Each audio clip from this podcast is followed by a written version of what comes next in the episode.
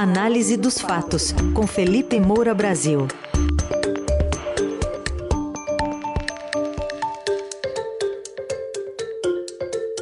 Como ocorre todos os dias, o tema de hoje é político, mas seria como, por exemplo, se os argentinos fossem às portas dos quartéis e às estradas para bloqueá-las e pedissem à FIFA a anulação apenas do segundo tempo contra a Arábia Saudita.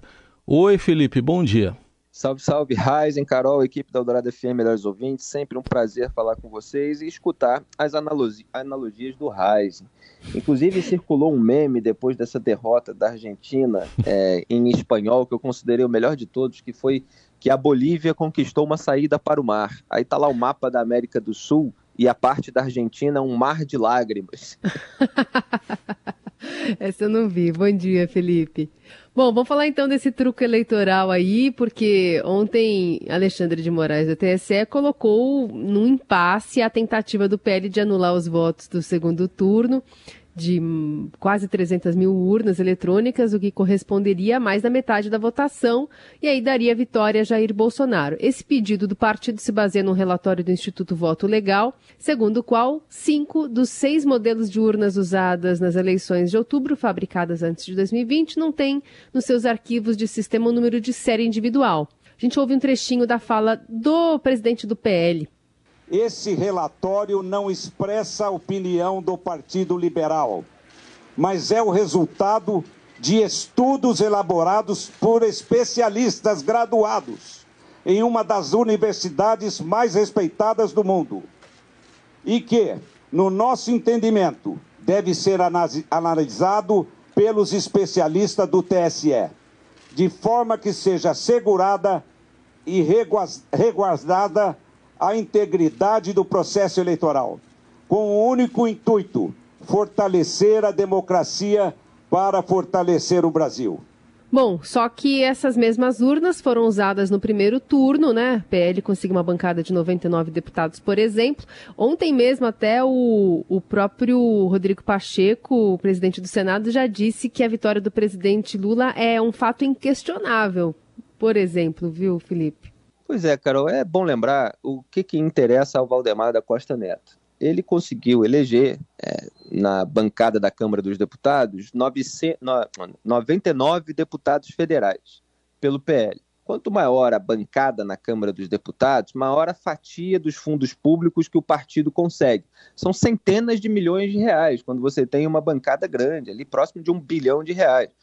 É das maiores bancadas aí que foram eleitas. Então, é, você tem uma série de nuances é, dentro do ideário desses parlamentares eleitos pelo PL. Para o Valdemar, não interessa muito se o sujeito é eleito prometendo água no Nordeste ou se ele é eleito com essa beligerância ideológica bolsonarista, é, uma postura de afronta contra tribunais superiores. Ele quer mais é que cada parlamentar tenha o seu nicho de eleitorado, mesmo que seja um nicho de tiozões de WhatsApp, de tiazonas de WhatsApp. E ele foi muito pressionado pelo Jair Bolsonaro e por deputados bolsonaristas eleitos para que desse combustível é, para esses atos bolsonaristas que estão acontecendo nas portas dos quartéis e nas estradas, contestando esse resultado eleitoral, porque Jair Bolsonaro quer demonstrar algum tipo de força política para dissuadir quem pense em investigá-lo, ou a seus filhos, ou ao seu entorno, é, e de modo que Jair Bolsonaro tem medo da cadeia e não quer chegar lá. Então ele quer mostrar que tem uma reação nacional caso qualquer coisa nesse sentido aconteça. O Valdemar é, ele fez, portanto, um jogo duplo. Então, vocês ouviram da própria voz do dono do partido, do Bolsonaro, que a, a, o relatório não representa a opinião expressa do PL. É, nós chamamos aqui uns especialistas e agora a Justiça Eleitoral precisa responder, etc. Até isso acontecer, é, você tem a disseminação dessa narrativa é, de que houve fraude, de que a eleição foi roubada, de que o sistema eletrônico não presta, que ele é falível, tudo isso para as pessoas que estão mobilizadas nesse sentido e que não conseguem separar a sua indignação diante da volta do PT ao poder com é, essas narrativas é, bolsonaristas, porque a indignação é legítima. Há uma série de motivos pelos quais o Lula, o PT, é, o ideário petista, podem ser criticados. É natural que haja uma indignação por parte daqueles que não concordam, por parte daqueles que consideram é, que houve uma frente ampla pela impunidade, que houve facilitação, manobra jurídica, é, para que várias dessas pessoas, incluindo o Lula, é, não fossem responsabilizadas e punidas por escândalos de corrupção. É ok. Agora, daí a você é, ficar contestando o resultado eleitoral de uma corrida da qual Jair Bolsonaro participou, falando sobre o adversário um monte de coisa, inclusive nos debates de TV, chamou de tudo que quis. Teve direito de resposta de um lado para o outro, agora, chamou de tudo que quis na frente do povo brasileiro. Então vamos aqui às questões técnicas. É, o que o relatório do PL está lá querendo dizer é que é impossível identificar urnas eletrônicas sem um número de série é, individual. É, ou seja, é, que há uma impossibilidade da vinculação é, do log da urna, ou seja, do arquivo gerado pela urna, com a sua urna física correspondente. E isso qualquer especialista no assunto já demonstra, já refuta, já tem um monte de matéria aí no próprio Estadão, na Folha, no UOL, inclusive com uma entrevista, no caso desse portal, é, com o engenheiro, o autor desse estudo, encomendado pelo PL. Então, assim, o arquivo de log não precisa ter um número próprio de identificação. Basta que a urna tenha, e ela tem. Então, esse que é, é, é, o ponto. Você tem outros elementos identificadores. É como se você preenchesse um formulário desse, nome, sobrenome, CPF, RG, telefone, endereço, etc. E aí não houvesse um desses números, mas você pudesse ser identificado por todos os outros, que é exatamente aquilo que acontece. Então, quer dizer, eles tentaram fazer um contorcionismo imenso para conseguir emplacar uma narrativa é, que contestasse exclusivamente o resultado da eleição presidencial. Eu falei nos últimos meses que seria necessário um baita de um contorcionismo, porque Tarcísio de Freitas, por exemplo, aliado do bolsonarismo, claro que ele agora tem umas resistências, quer fazer um governo técnico, quer ser mais sensato, vamos ver se ele vai é, conseguir. É, mas ele foi eleito governador de São Paulo. Romeu Zema foi reeleito governador de Minas Gerais. O Cláudio Castro é, foi reeleito governador do Rio de Janeiro.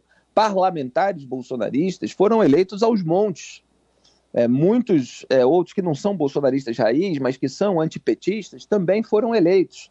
Essas urnas foram usadas não só no segundo turno, que é o foco da atenção é, tendenciosa, específica ali do PL, mas também no primeiro turno. Por isso que Alexandre de Moraes tentou trucar o Valdemar da Costa Neto, reagindo rapidamente e cobrando ali uh, é, o aditamento de, de, dessa ação, do documento da ação, para que abrangesse também o primeiro turno, que aí é uma forma de testar até onde o Valdemar da Costa Neto vai, porque ele não quer abrir mão da sua bancada eleita. Então, ele não quer questionar o resultado da eleição inteira, ele quer atender aos interesses do Jair Bolsonaro de questionar o resultado é, dele, já que ele não conseguiu, por meio daquelas alegações da inserção de rádio, lembra? É, as inserções de rádio que não teriam acontecido, e aí houve uma ação depois do prazo devido, com uma série de alegações absolutamente capengas que nós refutamos aqui tecnicamente, o que, que elas buscavam, é, aquelas narrativas? É, buscavam justamente contornar esse problema de você ter que contestar para essas teorias conspiratórias serem alimentadas exclusivamente a eleição presidencial. Mas, como não funcionou, eles agora recorrem a todo esse malabarismo. Então, o, o, autor do estudo técnico do PL é o engenheiro eletrônico Carlos Rocha. E aí o UOL foi entrevistar e ele falou assim: Eu não falei de votos. Então, assim, o partido pede que sejam invalidados os votos decorrentes daquelas urnas, é, só que o autor do estudo não está falando disso. O autor do estudo está falando ali que faltou um número de série, etc., e está tirando o corpo fora em relação a, a, a, esse pedido de invalidação de votos. E você tem um monte é, de especialistas mostrando que isso não altera em absolutamente nada.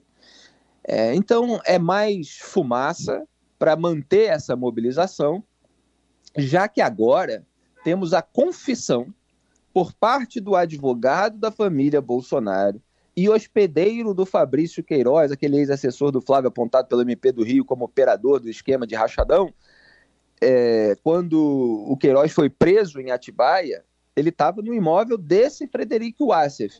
Vamos ouvir, eu peço para a produção rodar, desculpe se eu estou me antecipando, a declaração é, do Wassef. Circulou aí o vídeo Sim. grande dele nas redes sociais, mas eu fui ao ponto para separar o momento em que ele confessa a estratégia da família Bolsonaro com essas mobilizações. Pode soltar. Óbvio que eles pretendem fazer maldades com ordem. Ninguém tem dúvida disso, né? Claro, sim. Mas maldades inimagináveis. Vão perseguir os filhos, o entorno. Então, esse tipo de manifestação pacífica, democrática, dentro da lei, é bom para desestimular a bandidagem de perseguir ele, o nosso herói. Ele, entender? Ele. É. é por isso que eu quero de coração dizer muito obrigado mesmo por essa luta de. Então tá aí o Frederico Wassef, aliado de primeira hora da família Bolsonaro, advogado. Eles disseram que não era advogado quando o, o bicho pegou para ele, quando ele estava hospedando o Queiroz, depois voltou a ser advogado. Ele está lá dizendo, com todas as letras, que é bom para desestimular a bandidagem, ele se refere aí ao sistema, né? É de perseguir o nosso herói. Olha só coisa linda, é Jair Bolsonaro. Então, quer dizer, os atos, eles têm esse objetivo para o atual presidente, ainda presidente da República, que é você desestimular qualquer tipo de perseguição contra ele. O que, que ele chama de perseguição? É o processo, são vários processos é, nos quais ele pode ser atingido, seja por um novo andamento de investigações, de rachadões em gabinetes passados, uhum. seja pela conduta da pandemia, com o relatório da CPI é, da Covid, é, seja é, em relação às milícias digitais, né, que é o desdobramento daquele inquérito dos atos antidemocráticos, seja no inquérito das fake news, é, esses dois que continuam abertos no Supremo Tribunal Federal, sob relatoria do Alexandre de Moraes.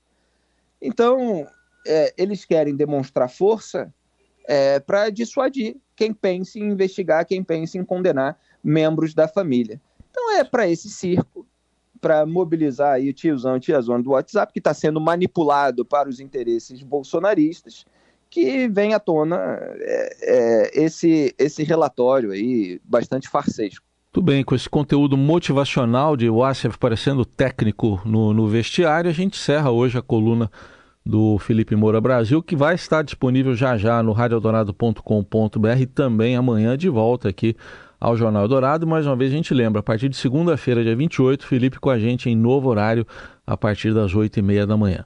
Obrigado, até amanhã, Felipe.